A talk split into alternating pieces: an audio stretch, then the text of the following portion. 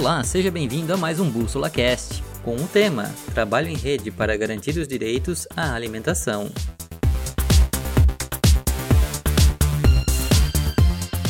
Áureo, cofundador do Bússola, entrevista Ariceia, assistente social do Provida, e Celiomar, presidente do Provida.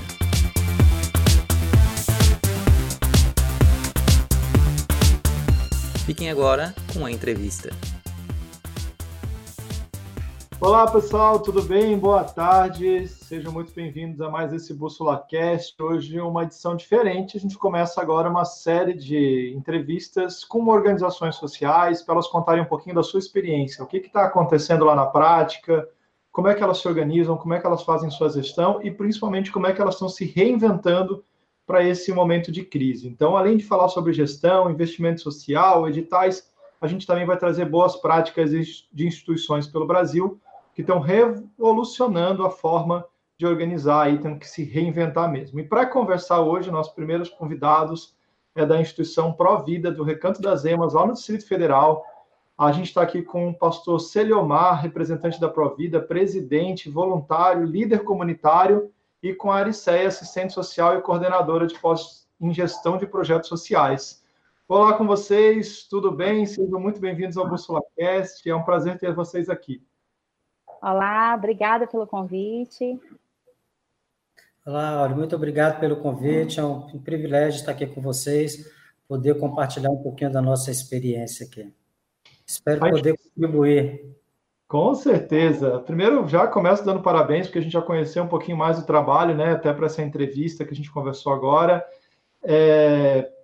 Conta um pouquinho, pessoal. Vocês estão, então, no Recanto das Emas Distrito Federal, né? Quem não conhece o Distrito Federal, né? O Recanto das Emas não é lá no plano piloto, né? O Recanto das Emas está um pouquinho distante dali. Conta um pouquinho de por que dessa comunidade, por que desse projeto e o que, que vocês faziam antes da quarentena lá. acho que para a gente começar a conversar, vamos falar antes dessa quarentena do Covid, o que, que acontecia lá no Recanto das Emas? Ok, Alan.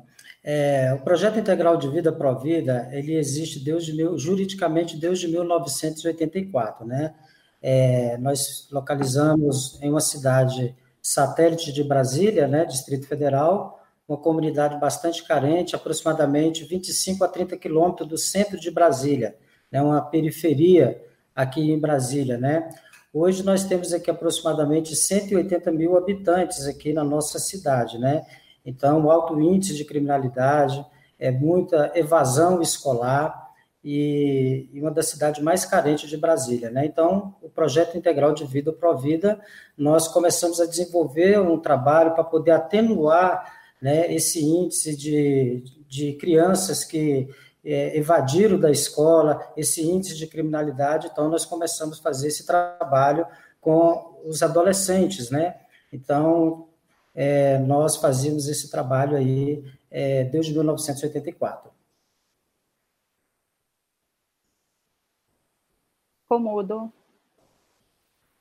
Tá mudo. São bem mais de 30 anos, né? Ariceia, e o que, que acontece ali? Vocês trabalham com que tipo de projetos que vocês fazem para a comunidade aí? Então, nós, ah, antes né, desse período, nós realizávamos é, dois atendimentos, que é a educação infantil, né, voltado para a primeira infância, que é o modelo creche, para 198 crianças de 3 e 5 anos. E além desse serviço, a gente fazia também um serviço de fortalecimento de vínculo, e atendia 150 crianças e adolescentes entre 6 e 17 anos, né? Então, tínhamos escolinha de futebol e rugby. E outras atividades também. Temos colônias de férias e todo ano a gente promove também uma Copa voltada também para comprar é, escolinhas de futebol de regiões carentes. É bem bacana. Que legal. Então, essa, essa experiência aí de mais de 30 anos, inclusive, já rendeu premiações para vocês, né? Prêmios na área de boas práticas na primeira infância. Como é que foi essa experiência? Que prêmio foi esse? Que reconhecimento foi esse que vocês tiveram aí? Bom, nós é, começamos a desenvolver esse trabalho e, e, agora no ano de 2019 nós fomos premiados aqui pelo TJDF em Brasília como a melhor prática, especificamente no atendimento à primeira infância. E em terceiro lugar pelo, CN, é, pelo CNJ, né? É, nós fomos premiados com com essa, é, essa premiação, né? E para nós foi uma surpresa muito grande, que nós não havíamos feito nenhum projeto para esse tipo de, é, de atendimento, assim, é, para competir, na verdade, né? Então, nós fomos é, felizes quando recebemos essa notícia que nós estávamos entre as melhores instituições a nível de Brasília, que para nós foi uma surpresa muito grande, né? Então, muita alegria para nós. Muito legal. Isso é melhor ainda, né? Quando você não se inscreve é reconhecida, é porque realmente a iniciativa está gerando efeito, está repercutindo na comunidade e está chegando aí nos órgãos de competência para poder premiar e reconhecer vocês. Então, muito parabéns aí pela iniciativa. E isso também tem muito a ver com a preparação de vocês, né? Para a gente já começar a falar um pouquinho desse momento da quarentena. Aliceia, conta um pouquinho para a gente, porque me parece que vocês já estavam preparados, né? Parecia que vocês já sabiam que podia acontecer alguma coisa e já tinha uma estrutura, uma rede, uma organização.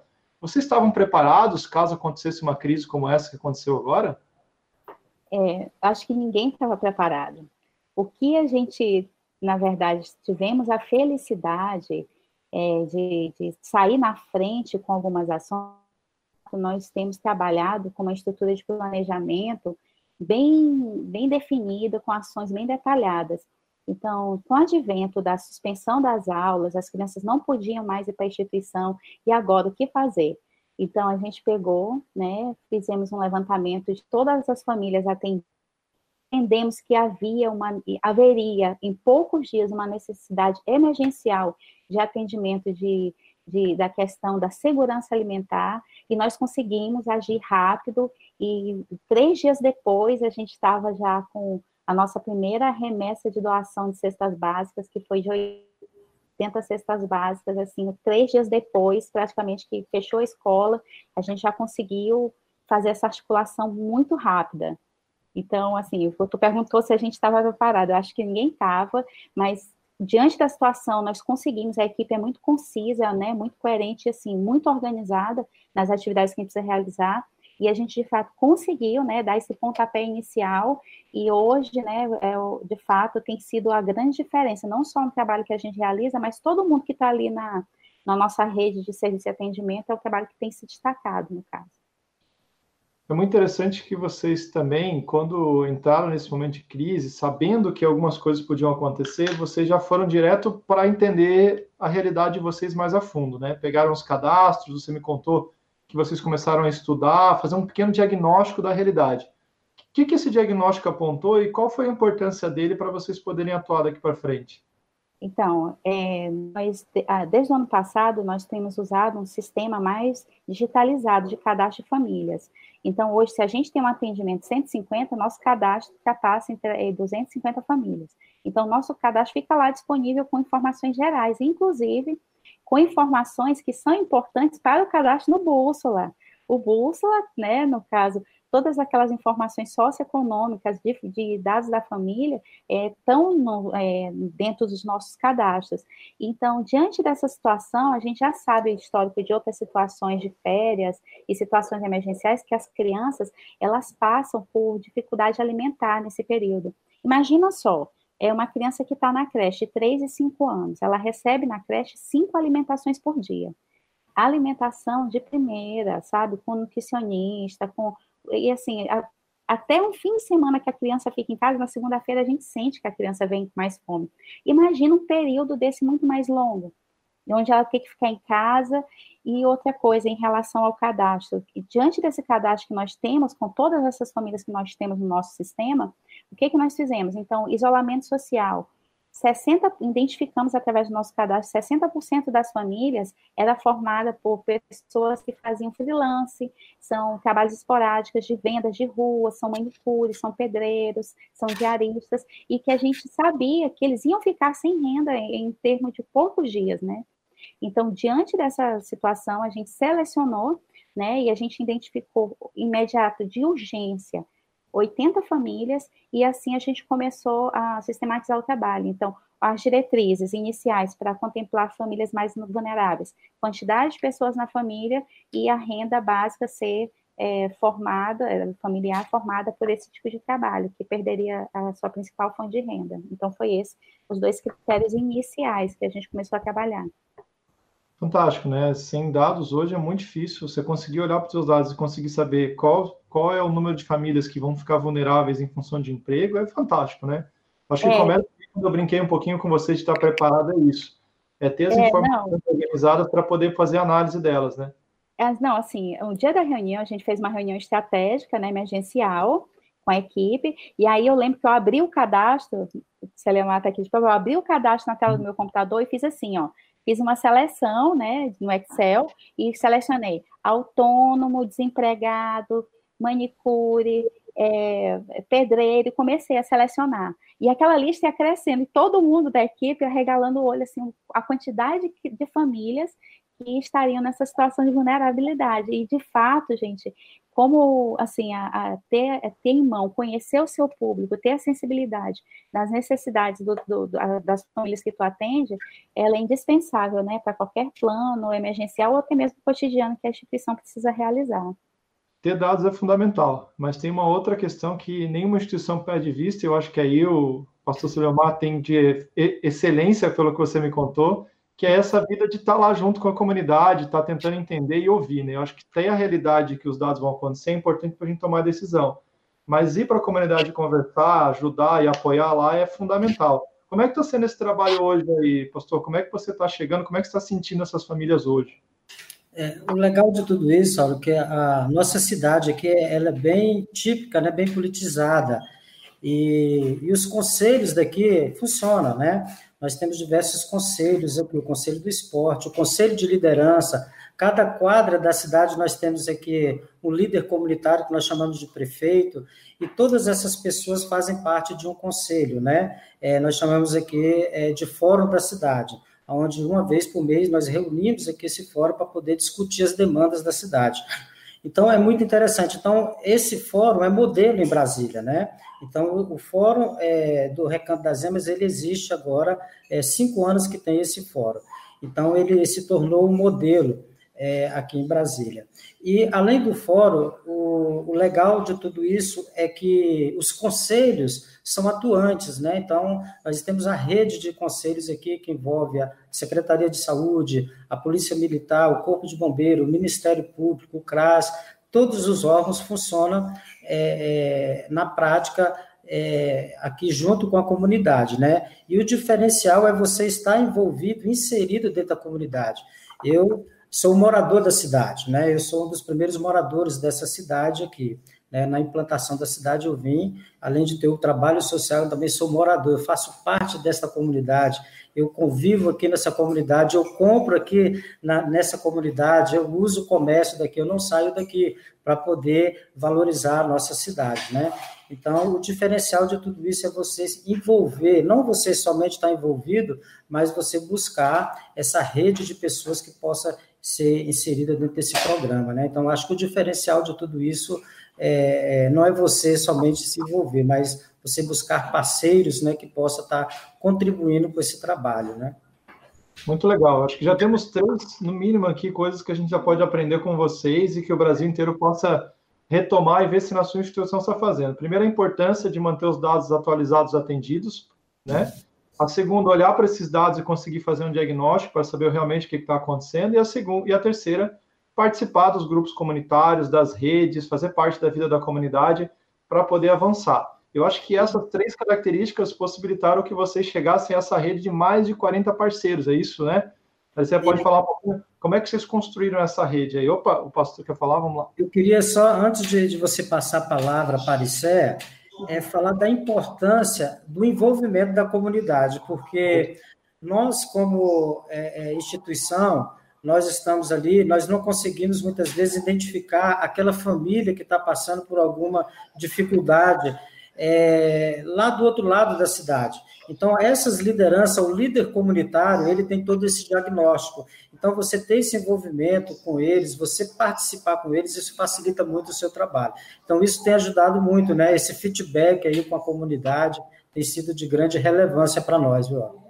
Tá aí, mais um aprendizado. O objetivo desse, desse nosso podcast agora, conversando com instituições que estão aí na ponta, fazendo seu trabalho, é justamente a gente conseguir aprender com as lições que vocês estão aí, né? Então, já fizeram, já aprenderam, e por que não a gente compartilhar essas lições também? E agora me conta, como é que foi essa formação dessa rede, 40 parceiros, para conseguir em dois dias 80 cestas básicas e começar a atender a família e as comunidades da cidade? Então, é, essa formação dessa rede atual que nós trabalhamos, ela foi muito espontânea também. Ela surgiu de acordo com as necessidades e demanda que a instituição ia tendo. Né? Então, a gente chegar a um ponto, como a gente concluiu né, no começo desse ano, que a gente tinha mais de 40 parceiros envolvendo o Serviço S, Judiciário, né, outros órgãos, empresas, todas as secretarias de saúde mesmo da localidade e fora dela, é assim, é, é, é, marcante, é único, né? E tanto assim que foi por isso esse modelo que a gente conseguiu organizar que foi receber esse prêmio, né, de melhor prática do Distrito Federal e também a nacional, foi esse modelo, né? Então, assim, a compreensão de, de construção dessas parcerias, ela, como eu falei, voltei a falar, falei no começo, então é em busca de superar uma necessidade, né? E também a compreensão que a parceria, essa construção da rede vai além de quem vai custear. Às vezes a gente tem a impressão, ah, é, é parceiro quem impõe dinheiro, quem coloca dinheiro. Não necessariamente né?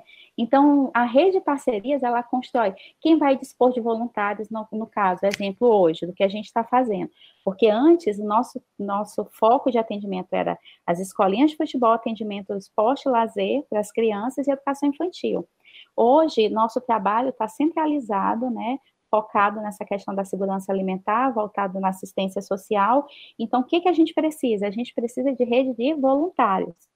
Então, como conseguir a rede de voluntários? Tem várias ações sociais que estão interligadas conosco na cidade, né? Um exemplo bacana que aconteceu sábado passado foi o Instituto Proezas, que eles pegaram, é, receberam uma doação da Fundação Banco do Brasil e nos incluíram na, no é, nosso público, parte das famílias que a gente está recebendo, para serem beneficiadas. A gente tem uma outra rede de parceria. E olha só, o Instituto Proezas é, eles trabalham com capacitação de mulheres voltado mais assim para artesanato, outras linhas, nem com segurança alimentar não trabalhava. E está todo mundo é, interligado buscando essa questão. Um outro exemplo também, formação da rede nesse momento, o pessoal dos Heróis de Verdade, que também tem um trabalho bacana. Todo fim de ano eles fazem aquelas cartinhas Papai Noel para atender crianças de comunidades e também então a gente tem um outro público de atendimento com eles também que está e vai receber também, já tem recebido cestas básicas, todo o acompanhamento nesse momento. Então, é voluntários, é equipe de voluntários. Outra coisa também que é importante numa rede de parceria, é às vezes é um fornecedor. Tem uma rede de fornecedores que vão oferecer serviços, produtos e materiais com preço mais em conta e com uma qualidade melhor. Então, é muito comum também é, instituições parceiras procurar por Provida. E aí, Provida, de quem que vocês estão comprando isso? De quem vocês estão comprando aquilo? Porque a gente tem uma rede de, de parceiros que, de fato, quando a gente precisa, eles estão sempre lá junto e oferecem o melhor produto com o melhor valor. Então, tudo isso envolve a rede, né? Envolve essa rede de serviços, né? E é uma das coisas que a gente está fazendo no momento. Outra coisa também que, é, que é, pode falar. Eu acho que é fundamental nesse momento, né, entender que essa rede que vocês formaram antes da, do Covid, antes da quarentena, é o que está possibilitando vocês atenderem essas famílias, né? E uma coisa só porque você falou, eu queria só reforçar isso. Hoje o atendimento é outro, né? Vocês tiveram que se reinventar. Essa rede estava ajudando a fazer o rugby, fazer educação infantil, a fazer outros projetos. Como é que foi também comunicar essa rede, dizer, ó, oh, a gente não está fazendo aquilo, mas não sai de perto, não. A gente precisa de ajuda mais do que nunca, porque agora o que a gente precisa fazer é isso. Como é que foi essa conversa?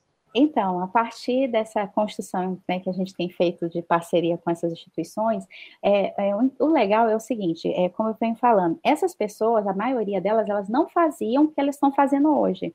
Né? Então, o Ministério Público do Distrito Federal Território Regional de, do Recanto das Emas, eles têm uma parceria conosco, mas o viés dele é apoiar melhorias em estrutura. E a gente estava com alguns alvarás para fazer reconhecer, é, para poder dar continuidade a umas obras de melhorias do espaço. E agora, nesse momento, não. Todo mundo está engajado de arrecadar alimentos, porque todo mundo compreendeu que é a maior necessidade hoje da comunidade. Então, sensibilizar os parceiros, mesmo que eles não tenham esse hábito de fazer isso nesse momento, mas todo mundo está entendendo que é a maior necessidade hoje da cidade e está todo mundo participando, né? Então, essa questão de ter as demandas, de ter é, de ter as demandas e sinalizar as, as necessidades, de fato, assim, a gente consegue esse apoio que a gente queria. Também queria essa questão de busca de parcerias, é importante também procurar quem já fazia isso antes, né? Então, existem algumas alguns órgãos que fazem, no caso, o SESC Mesa Brasil, que foi o nosso né, primeiro doador, que doou essas 80 cestas iniciais para a gente atender a, a, demanda mais emergencial de famílias. Então, assim, eles, eles entraram com o decreto é, do, do Distrito Federal que tinha que fechar tudo, e eles estavam com banco de alimentos abarrotados. E aí eu cheguei, já liguei para a assistente social, olha, Santina, eu estou com uma demanda aqui, eu vou ficar com 80 famílias que vão ficar sem alimentos.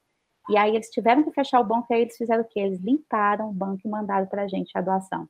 E aí a gente conseguiu fazer esse trabalho. Então, assim, essa sensibilidade de estar no momento certo, na oportunidade certa, buscando as parcerias onde a gente sabe que a gente sempre vai encontrar. No caso, esses em especial, é, foi um diferencial. Legal. Meu, parabéns pelo trabalho que vocês estão fazendo, né? Eu acho que isso é mais uma experiência ali, ó, formar a rede de parceiros, né? Pensar em serviços, trocas, materiais é fundamental para a sobrevivência não só em momentos de crise, mas em todos os momentos. Mas você me contou também na nossa conversa, Lisséia, que aí tem uma figura também, uma presença muito forte do pastor Celiomar nessas relações, né? Que é quem está indo buscar, quem está indo conversar, qual é a importância disso também, Silmar? Me ajuda a entender aí, mostrar para as pessoas que, como é que se mantém essas relações de parcerias, tanto com esses parceiros que estão doando, quanto com as famílias, comunidade, para elas continuarem próximas. Né? Não é qualquer um, não é só chegar, entregar e buscar que a coisa funciona. Tem um carisma aí, não tem? Como é que é isso? Sim, é, é na verdade, Paulo, eu, eu sou fruto de um trabalho, né? Sou fruto de um trabalho social. Né? Eu, quando criança, eu é, eu, eu engraxava na rua e aos oito, nove anos de idade, né, eu tinha que engraxar pra, como meio de sobrevivência. E, e, um assistente social resolveu acreditar em mim, né, acreditar, me, me inserir dentro de um programa, né, que o programa era CMMTRA, Colocação no, no, do Menor no Mercado de Trabalho. Então, eu fui inserido dentro desse programa e ali eu fui fazendo curso, fui fazer curso de office boy, de contínuo, e minha vida toda foi o trabalho social, né? Então, era, um, era, uma, era uma área dentro da, da Secretaria de Serviço Social. Então, lá eu passei de, de... Isso é um pouquinho da minha história para você poder entender, né? Então, eu passei de engraxate, eu fui a contínuo, office boy, contínuo, motorista, passei a ser gerente administrativo do CRAS, né, fui assistente de gabinete, trabalhei na, no setor de, de área de imigrantes dentro de, de Brasília, né, que é o posto de imigrante aqui em Brasília, fui coordenador de, de casa de semi-liberdade, então a minha vida foi a área social, então tudo que eu aprendi foi dentro da área social porque as pessoas, uma pessoa resolveu acreditar em mim. E hoje eu estou só reproduzindo aquilo que fizeram comigo, né? Então, isso está no coração. Então, é, a faculdade não me ensinou isso, né? A, a, academia não me ensinou isso, né? A academia trouxe algumas partes técnicas que é de grande importância para nós, para o conhecimento, mas essa vontade de ajudar o próximo está aqui dentro, né? Então, você tem que viver isso, né? Para que possa ter grandes efeitos. Eu acho que... É, o resultado de tudo isso eu atribuo aí muito a essa graça de Deus, né? Então, sou muito grato, né? Essa oportunidade que Deus me deu de poder fazer o bem a essas pessoas. E eu estou aí para atender essa comunidade, né? Então, eu, eu é, por incrível que pareça, só tive um, nesse período todinho, né, de quarentena, só tive um dia de descanso, que foi ontem, né? Então, todos os dias eu trabalhei inserido dentro da comunidade, né? Não tive nenhum dia de descanso, estou lá, eu que busco as doações, é eu que dirijo o caminhão, é eu que entrego a cesta, é eu que ajudo a Ariceia, eu que ajudo o André lá no administrativo, nas prestações de conta, então, a praticidade das coisas, né? Então, a gente muitas vezes é o momento de todo mundo fazer um pouco, né? Então eu eu, eu sou muito grato, né? Então eu me sinto privilegiado, né, de, de fazer ter uma ação como essa, né? Então isso é muito bacana, né? Você saber que nesse exato momento existe uma pessoa que está esperando por você, esperando pelo aquele alimento, né? Então, é, na verdade, é gratidão, né? Isso é gratidão. Fantástico, parabéns, assim, ainda bem que essa assistente social tocou sua vida um dia, que agora todas as famílias são gratas a você e a ela, né? Por Isso, é verdade. Maricela, você quer falar também, eu quero. Eu quero, quero falar. Então, é, essa questão da você falou também da como manter essas parcerias, né? Então, assim, é, a, a instituição Provida hoje, assim, tem tido uma boa oportunidade de se qualificar, de, de, crescer em meio a esse mercado, essas grandes exigências que têm sido para as organizações sociais hoje em dia, né? E, de fato, assim, a gente tem conseguido, né, desenvolver modelos que são bacanas, que, que garantem uma parceria. A parceria são as questões dos modelos de prestação de contas, né, a questão da transparência, né, o reconhecimento também e valorização dos serviços prestados, especialmente pelos voluntários, porque hoje a gente tem uma equipe de voluntários altamente qualificada, nós temos planos específicos de voluntariado dentro da instituição. Isso, assim, tem sido grande diferencial por boa parte dos serviços realizados e prestados. Então, isso, assim, para manter. E, assim, como o Celiomar já falou, o pastor Celiomar, é importante a questão da parceria das famílias e da comunidade, é, deixando essa está estreito, né, no sentido de compreender as necessidades e as demandas, né, da localidade, a continuidade dos trabalhos realizados, também isso é bacana, a sistematização, vamos supor, hoje a gente, eu estava fazendo um levantamento hoje, a gente tá, fez já até agora um atendimento a 380 famílias, é, dentro do universo da cidade do Recanto, muita gente está fazendo isso, talvez não é tão grande, mas como o nosso trabalho está um pouco mais sistematizado, mais organizado, dá, dá, dá a impressão que a gente está fazendo mais que todo mundo. E na verdade não, a gente só tem esse hábito de fazer essa sistematização, né? De integrando as ações, dando os objetivos, a importância desse trabalho e também criando para ter uma ideia, depois que tudo isso aconteceu, a gente cria planos, a gente desenvolveu planos emergenciais, onde a gente consegue se reunir duas vezes na semana para traçar metas, é, estabelecer critérios e metodologias e avalia já praticamente três, quatro dias depois. Então, tudo é emergencial e a gente está aprendendo a trabalhar dentro da urgência e da emergência. E o André, né, nosso administrativo, nosso nosso gestor administrativo é um fenômeno à parte, que lida, que trata com todo mundo diretamente, por telefone, todo mundo conhece o André, inclusive, né, nossa, nosso maior contato junto ao Bússola é o André, e de fato é um diferencial é, para que tudo, todo esse sistema, toda essa rede de parceria funcione tão engajada, de forma tão bacana e eficiente. Muito legal. Vou só retomar aqui, porque a gente está aprendendo muito com vocês hoje. Muito obrigado. Esse é o grande objetivo nosso aqui. Então, retomando, a gente está falando sobre a importância de manter dados atendidos, a capacidade de fazer diagnóstico, né? Que vocês contaram que fazer um diagnóstico ali das famílias para saber quem que ia precisar mais de apoio de vocês ou não. A gente falou também sobre a questão da participação em redes comunitárias ali, que o pastor falou da importância de estar presente nas redes, a importância de desenvolver esse trabalho comunitário, formação de rede, lá mais um item bem importante, trocar parcerias, participar de curso, treinamento, capacitação, aí manter a equipe, a própria diretoria toda, e mais importante, foi o que você falou agora por último, que é ter plano, objetivo e conseguir mensurar isso, né, periodicamente. Olha quanta coisa legal aí de ideias a gente consegue ir pegando daquilo que vocês estão falando, da experiência prática de vocês, da história de vida e da história da instituição também. Então, é muita coisa que a gente tem a compartilhar com as pessoas, mas ainda não acabou, a gente ainda tem muito que compartilhar.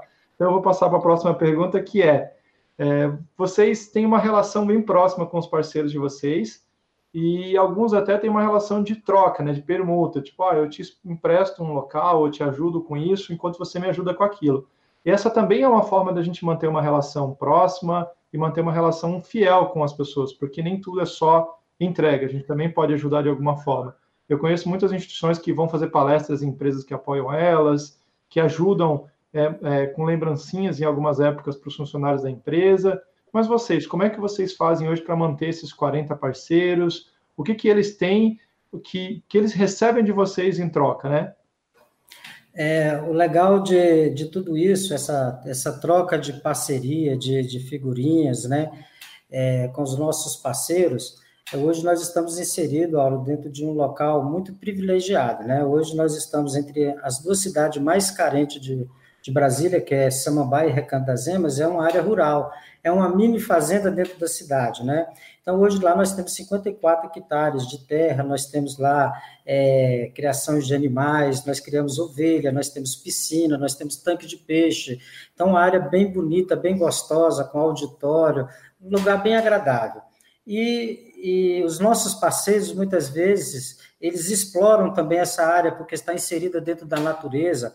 Para você ter uma ideia, a Secretaria de Educação é, fez um trabalho agora no, em 2019 com todas as crianças da rede de educação infantil aqui no nosso, na nossa instituição. Então, foram é, mais de duas mil crianças que foram atendidas lá dentro de três dias, dentro do nosso projeto. Então, eles não têm, porque o colégio é todo cercado de grade, é dentro da cidade. Então, como é que eles iam fazer um trabalho voltado para a natureza dentro de, dentro de quatro paredes, dentro de um colégio? Então, eles levaram para dentro do nosso projeto, né? E exploraram essa área, e essa área está ali para isso mesmo, para servir a comunidade, a servir os parceiros, né?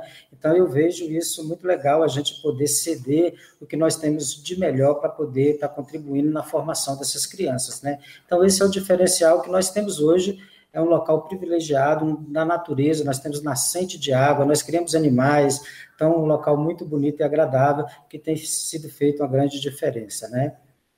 Legal. Nossa, show de bola aí. Para a gente também, um dia que eu for a Brasília, com certeza aí no Distrito Federal, quero conhecer, aproveitar para visitá-los.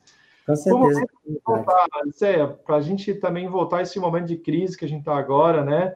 E a gente está falando de parceiros, vários parceiros, troca, tal. Mas assim, todo mundo fica, conseguiu aquele parceiro e fica pro resto da vida. Como é que é isso? É tudo tão bonito, porque o pessoal deve estar tá se perguntando lá em casa, né? Quem está assistindo a gente. Como é que a instituição faz para todo mundo ficar? Todo mundo que chega vira parceiro nem tudo é assim, né? Como é que funciona aí? É, infelizmente, né, algumas pessoas ficam, né, algumas parcerias elas ficam no meio do caminho. Felizmente, né, é, a gente tem um histórico de parcerias muito boas e frutíferas, mas que o tempo não é o mesmo, né? Vou dar um exemplo, a gente tem uma parceira muito boa que não é assim, nós, nós os consideramos como parceiro, mas eles não têm mais o apoio financeiro que eles repassavam para a gente mensalmente, é porque eles disseram que a gente cresceu demais. Gosto de apoiar instituições pequenininhas. E assim, a gente tem tanto carinho, tanto respeito por tudo que eles fizeram durante tanto tempo, que até hoje a gente manda relatórios de, de atividade para eles.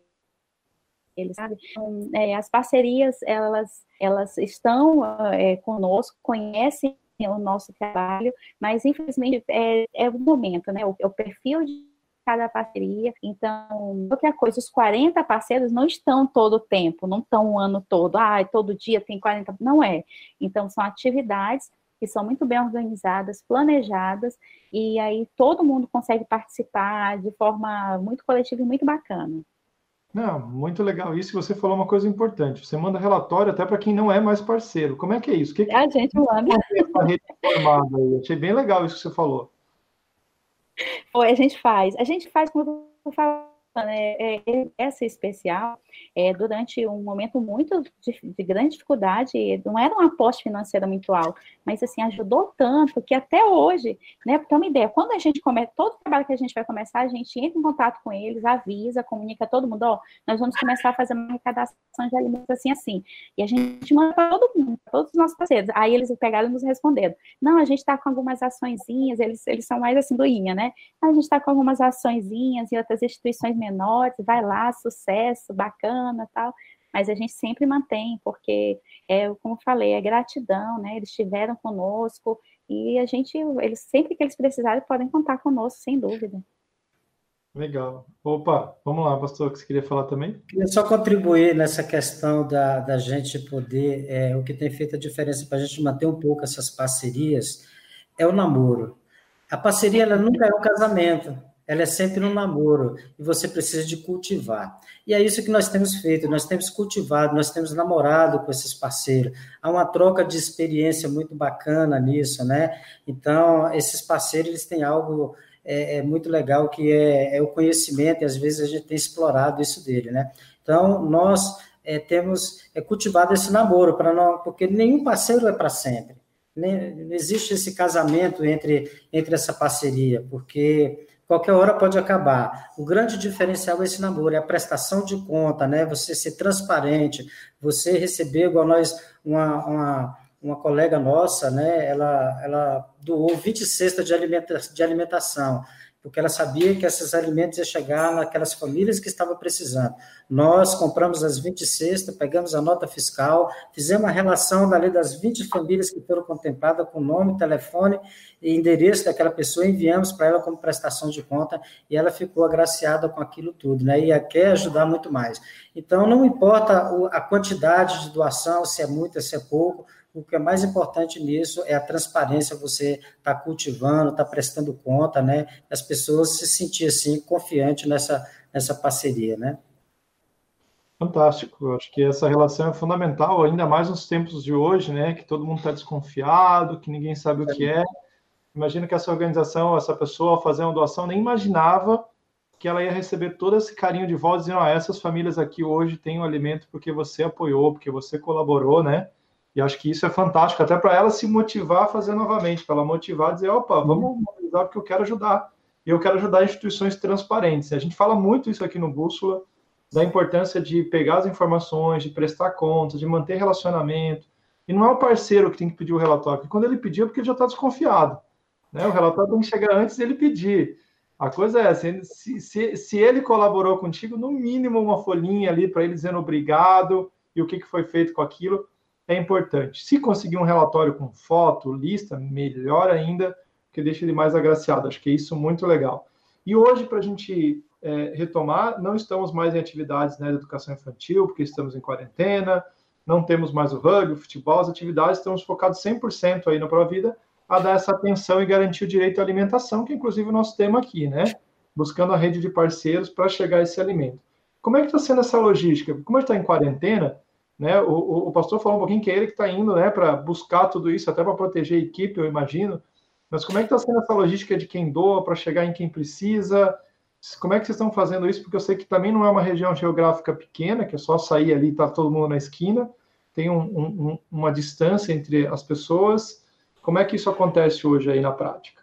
Nós temos uma dinâmica com os nossos fornecedores. Dependendo da quantidade de cesta que, que a gente compra, a gente já tem um fornecedor específico, né? Então, esse, nós já nós tudo é, é, marcamos um horário específico, como a instituição é bem ampla, e aí a gente marca um horário específico, esse fornecedor vai entrega, né? E aí onde entra essa rede de voluntário, nós convocamos os voluntários para poder fazer esse trabalho ali de armazenamento dessas cestas, né? Então, tudo tem um horário específico, a entrega dessa cesta também tem um horário específico, nós dividimos por nomes, né, para não poder ter aglomeração, de A a D, vai receber de 8 às 9 horas, então, a cada 10, nós chamamos a cada 10 famílias, né? Então, há uma organização até na distribuição, uma dinâmica nisso aí, né? Então, onde o voluntariado funciona muito bem nessa questão. Paul, Arceia? É, outra coisa importante destacar é que, de fato, a gente não parou 100% das atividades. O que a gente está desenvolvendo são outros modelos, né, de, inclusive, estava até conversando antes com o Simeão, que a gente está realizando algumas atividades junto com as famílias, mas de forma né, de teletrabalho, é, produções digitais, né, de forma a envolver as famílias, inclusive com excelentes resultados. A gente está tendo uma participação das famílias, né, dando dicas, participando, interagindo nas nossas redes sociais, especialmente de forma muito legal.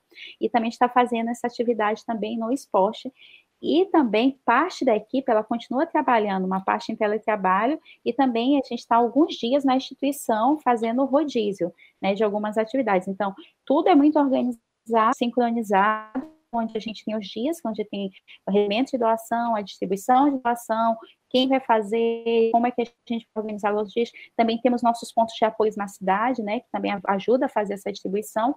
Então, tem dado muito certo. A rede, ela tem funcionado de forma muito eficiente. É muito bacana poder, assim, meter as caras de tocar um trabalho, assim, eu vou distribuir 380 cestas e a gente saber que vão ter mãos ali para estar tá apoiando na, nesse trabalho. E esse é um desafio enorme, né? Porque é uma instituição que as pessoas vinham até vocês para vocês realizarem os atendimentos e aquele atendimento focado com os educadores, a equipe e tal. Agora é quase uma instituição que teve que aprender a fazer logística, fazer gestão de alimentos, conservação, distribuição. É um aprendizado, acho que isso é importante com certeza vai colaborar muito depois com o trabalho de vocês. mas a gente já está chegando no nosso, nosso tempo aqui.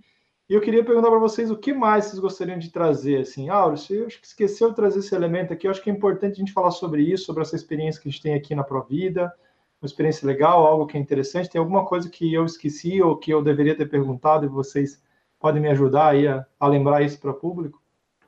É assim, é, eu queria destacar uma coisa que a gente está vivenciando nesse momento. Então, a gente tem a, a, as situações emergenciais, as demandas novas, porque assim, é, inicialmente nós tínhamos 80 famílias na situação de extrema vulnerabilidade. Depois a gente tinha o nosso cadastro das demais 350 famílias. Além dessas, todos os dias tem aparecido em média 10 famílias com situações similares de, de, de, de questão de alimentação. E, assim, além da gente ter um crescimento da nossa demanda praticamente de forma rotineira cotidiana, a gente também agora tem conseguido ampliar a, a forma de atendimento para essas famílias. Então, a gente está trabalhando com questões de segurança alimentar, cesta básica, aquela básica com, com né, secos, e hoje não, a gente está trabalhando é, a gente está incluindo nas nossas cestas básicas proteínas, a gente também vai incluir agora também materiais de higiene, de limpeza. Então, assim, assim, aí cresce a parceria, aumenta o tamanho da cesta. Mais um parceiro que chega, aí o pessoal vai apoiar. Então, a gente tem um número de famílias de forma né, e honesta, onde a gente está integrando doações, né, essa doação da cesta vem desse lugar, a doação dos produtos de limpeza vem de outro, e assim a gente, dentro do, do trabalho que a gente realiza, a gente já está conseguindo ainda tornar isso melhor, muito mais eficiente, assim, mais humano, e dentro das necessidades reais daquela população que a gente trata assim com tanto esmero e cuidado, né? Ah, muito legal essa, essa dinâmica aí. Pastor, quer trazer mais alguma coisa? Eu queria só é, é fazer um agradecimento, pode? É, é, claro, vontade. então, tá bem. Eu não poderia deixar de mencionar a nossa é, diretora pedagógica, professora Thais. Essa mulher tem sido um diferencial no atendimento específico à primeira infância com essas famílias. As crianças não estão no projeto, mas a tia Thais está dentro da casa delas lá todos os dias com algumas ações. Então, isso tem feito a diferença, né? não só do alimento, mas ocupando a mente daquelas crianças com atividades pedagógicas, né? com, com várias coisas muito bacanas. Né? Todos os dias tem postado um filme, uma atividade específica para aquelas crianças e tem sido muito bacana. Eu queria deixar aqui meu agradecimento né, a essa equipe, em especial a professora Thais, né, nossa diretora, pedagógica aí por esse atendimento, né, que tem sido diferenciado na, na vida dessas crianças. Legal, mais um aprendizado aí, né? Além de mudar a estrutura da instituição, mantém-se o relacionamento também com os atendidos, né? Mandando Isso. informações e a professora aí conseguindo fazer esse, esse trabalho. Agora me diz uma coisa, pessoal, se alguém quiser entrar em contato com vocês, ouviu, quer aprender um pouco mais, quer entender um pouquinho mais como é que funciona, ou mesmo quer fazer alguma doação, ficou inspirado aí no que vocês estão trabalhando aí no Cifre Federal, como é que faz contato com vocês? Depois a gente vai deixar ali, claro, no comentário do vídeo, na lista, mas para quem está ouvindo a gente, inclusive, que esse também podcast em vídeo também vai para o Spotify, pode ouvir ele como podcast. Para quem quer conhecer um pouco mais a instituição, como é que faz? Onde é que procura? Pode nos procurar, né? Entrar em contato pelo telefone, né? Então, o nosso telefone é, 3, é 61 3331 2132, esse é o nosso telefone da instituição. É, nas redes sociais, nós estamos bem inseridos dentro das redes sociais, né? nós temos o nosso site, né, onde você pode entrar, deixar sugestão, fazer tudo ali para entrar em contato, nós é, é, estar, estaremos é, dando um retorno, então tudo isso é meio de, de poder fazer contato com a gente. Muito bom, muito bom. E a gente, vou resgatar aqui alguns dos aprendizados, só para a gente reforçar o quanto a gente aprendeu hoje. Agora, no final, ainda veio oferecer benefícios aos parceiros, né? Sempre lembrando que eles podem, algo que você tenha também pode ser devolvido para eles e ajudá-los, as empresas, as instituições. No caso de vocês é o espaço físico, mas poderia ter outros. A questão de enviar relatórios, informações, lindíssima iniciativa de vocês, ela é louvável, é isso que eu tenho certeza está ajudando vocês a manter os parceiros atuais e ser transparente, né? Nesse momento, pegar algo que alguém te deu e chegar para quem é o destino final, até porque todos nós nas organizações somos meios, né? Meios de alcançar aquele resultado final, de chegar até aquela pessoa que realmente precisa. Então, parabéns pelo trabalho de vocês, parabéns pela iniciativa. É, muito obrigado pela oportunidade de conversar com vocês hoje. Nós do Bússola agradecemos muito, e esse aqui é o primeiro de vários programas que a gente quer fazer, onde a gente conta um pouquinho da experiência da instituição, e eu acho que a gente encerra um primeiro programa com muita experiência, com muita, muito aprendizado aí. Eu espero que quem esteja nos ouvindo também tenha curtido, tenha aprendido, e no mínimo depois vá lá nas redes sociais da Provida, dá um like, dá um coraçãozinho lá para que eles também saibam que a gente está apoiando a causa deles e se conseguir fazer uma doação, melhor ainda, né, pessoal? É verdade. Por favor, nosso Instagram, né, é o Provida DF, né, estamos lá. Estamos também no Facebook, Projeto Integral de Vida, e o nosso site é o providadf.org, tá, gente? Aguardamos vocês e todo é, muito obrigada, tá, Áurea, pela oportunidade, estamos à disposição, né, não só do Bússola, mas também das outras organizações, quiserem trocar figurinha, a gente está sempre à disposição, tá? Mais uma vez, muito obrigada. Obrigada, gente. Obrigado, Aura, que Deus continue abençoando vocês, esse trabalho que vocês têm dado. Na verdade, o Bússola é uma grande ferramenta para o terceiro setor, né? Nós temos sido muito abençoados com essa ferramenta, e nós só temos a agradecer vocês por essa iniciativa de poder abrir esse espaço para as entidades é, compartilhar um pouquinho da sua experiência, né? Então, muito obrigado. Né?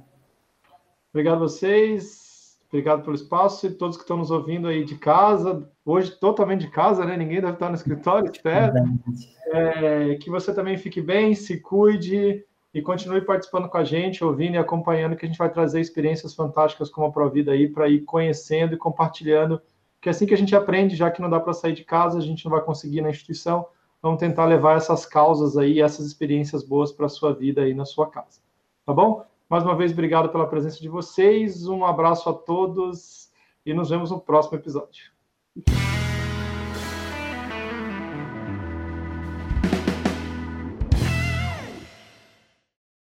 Esse podcast é produzido e realizado por Bússola Social, para ajudar quem ajuda. Para saber mais, acesse bússolasocial.com.br. Edição e mixagem, Fabiano Kraus.